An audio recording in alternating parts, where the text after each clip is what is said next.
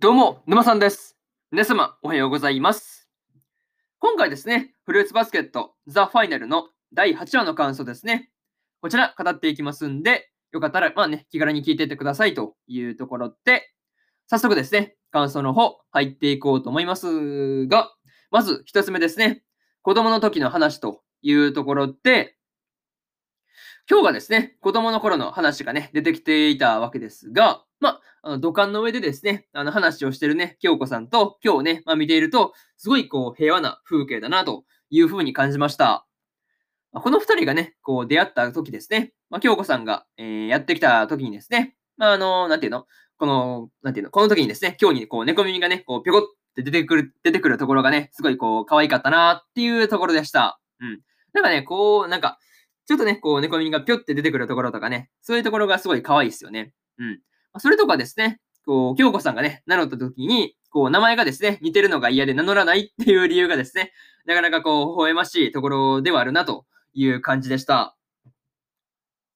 そんなね、こう、京子さんと会わなくなったのが、徹がですね、迷子になった日ですね。いやまさかここがね、こう、今日にも関係してくるとはね、思わなかったんで、まあ、普通にびっくりですよね。うん。まあ、そこがね、関わってきたわけですが、まあ、でもね、この頃の今日からすれば、まあ、京子さんってね、本当にこう、希望だったわけですから、まあ、そんなね、こう、希望まで雪に取られたっていう感じが、まあ、本当に嫌だったんだろうなっていうふうに感じたね、まあ、話でもありました。うん。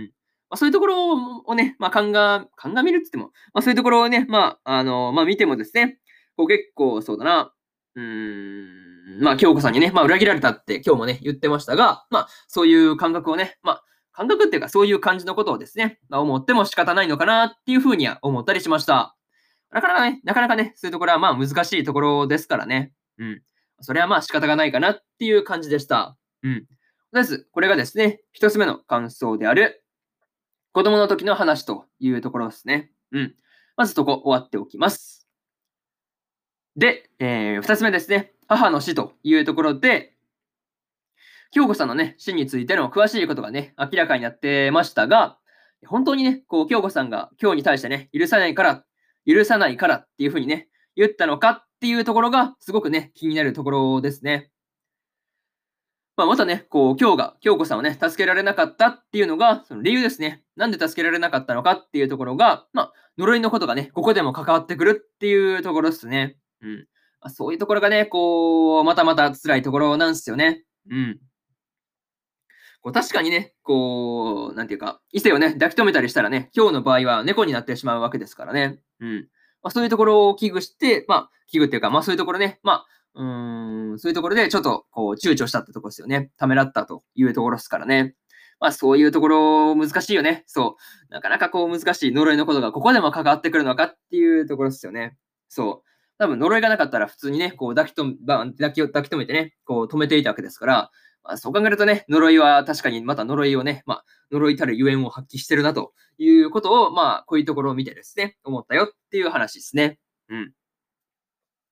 でもね、こう、そのことを、まあ、思い出してしまったら、こう、トールの顔を見れなくなるっていうのはね、まあ、普通のような気がしますね。うん。確かに、うん、そんな感じはしますよね。まあ、そら、お母さんをね、助けられなかったっていうふうに思えばね、まあ、その娘であるトールをね、まあ、あの、面と向かってね、まあ、話ができないっていうのは普通だなっっていう話ですね。うん。そういうところですよね。にしてもね、こう、今日の口からですね、お母さんも京子さんもね、跳ねられて亡くなったんだっていうことを聞くと、こう、なんとも、あの、苦しくなってしまうというか、まあ、そういう感じがありました。結構ね、こう、二人とも跳ねられて亡くなってるっていうのが、まあね、そこが結構辛いよね。うん。なんかその話をね、今日の口から聞いたっていうところが、まあ、余計にこう、辛かったなという感じでした。まあ、そのところで、えー、っと、そうですね。二つ目の感想である母の死というところ終わっておきます。で、三つ目ですね。反抗せざるせざるを得ないというところで、今日へのですね、気持ちを包み隠さず、トールが語っていたわけですが、まあ、ここでね、こう泣きながら語ってるっていうのがね、こう見ている側としても泣けてしまうというところでしたね。でもここは完全にトールにもらい泣きですね。うん、ちょっとここは泣けてしまったなというところで、や個人的にですね、こう、京子さんがですね、今日に対して、許さないからっていうふうにね、言ったんだとしたら、こう、お母さんに反抗せざるを得ないというふうにね、トールが言ってるっていうところがね、印象深いシーンでした。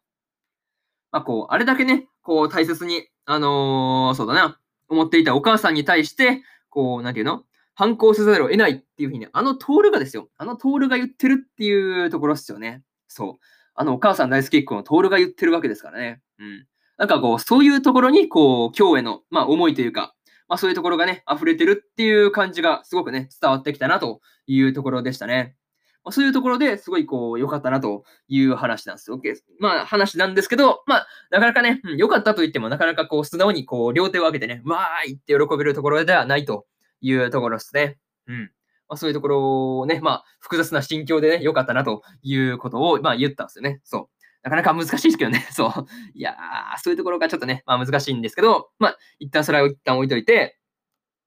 あとはね、この、今日がですね、この時に幻滅っていう言葉をね、使ってしまったわけですが、あの、まあ、6話でのね、ことを考える、まあ、踏まえると、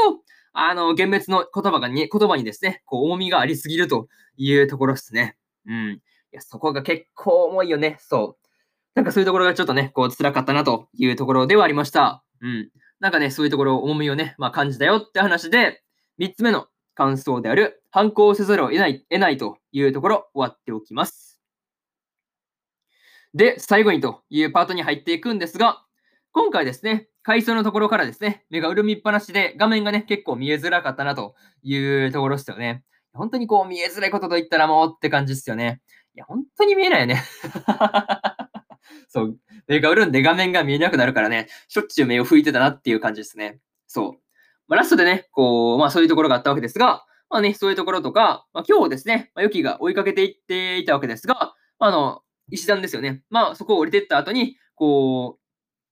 う、まあ石段側から見てですね、今日は左に行って、まあユキが右に進んでいったわけですが、まあその逆の方向に、真逆の方向に、えー、京都、ユキがね、行ってしまったっていうところにもね、何か意味があったりするのかなっていうふうに感じました。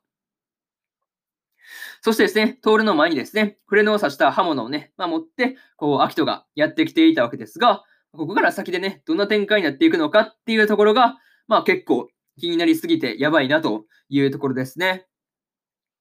とにかくね、こう、次回での話の続きですね。この部分がね、どうなっていくのかですね、楽しみに待ってようというふうに思います。です。こんな感じで、フルーツバスケットザ・ファイナルの第8話の感想ですね。こちら、終わっておきます。で、今までにもですね、えー第1話から第7話の感想は、それぞれですね、過去の放送で喋ってます。過去の放送で喋ってますんで、よかったら、あの、過去の放送もね、合わせて聞いてみてくださいという話で、えーあとはですね、えー今日は他にもね、2本更新しておりまして、焼くならバックカップもの8話の感想と、バックアローの第21話の感想ですね。この2本更新してますんで、よかったらね、こっちの方も、こっちのね、日本の方もね、聞いてもらえると嬉しいですという話と、えー明日ですね、えー明日4本更新するんですが、エデンズゼロの第7話の感想と、さよなら私のクラマーの第8話の感想、そしてですね、真っ白の音の第9話の感想と、大の大冒険の第34話の感想ですね。この4本をですね、1、2、3、4と更新しますんで、よかったらですね、えー明日もラジオの方、聞きに来てもらえると、ものすごく嬉しいですというところで、本日3本目のラジオの方、えー3本目じゃ、3本目じゃないね、2本目のラジオの方、終わっておきます。以上、沼さんでした。それでは次回の次回の放送でお会いしましょう。それじゃあまたね。バイバイ。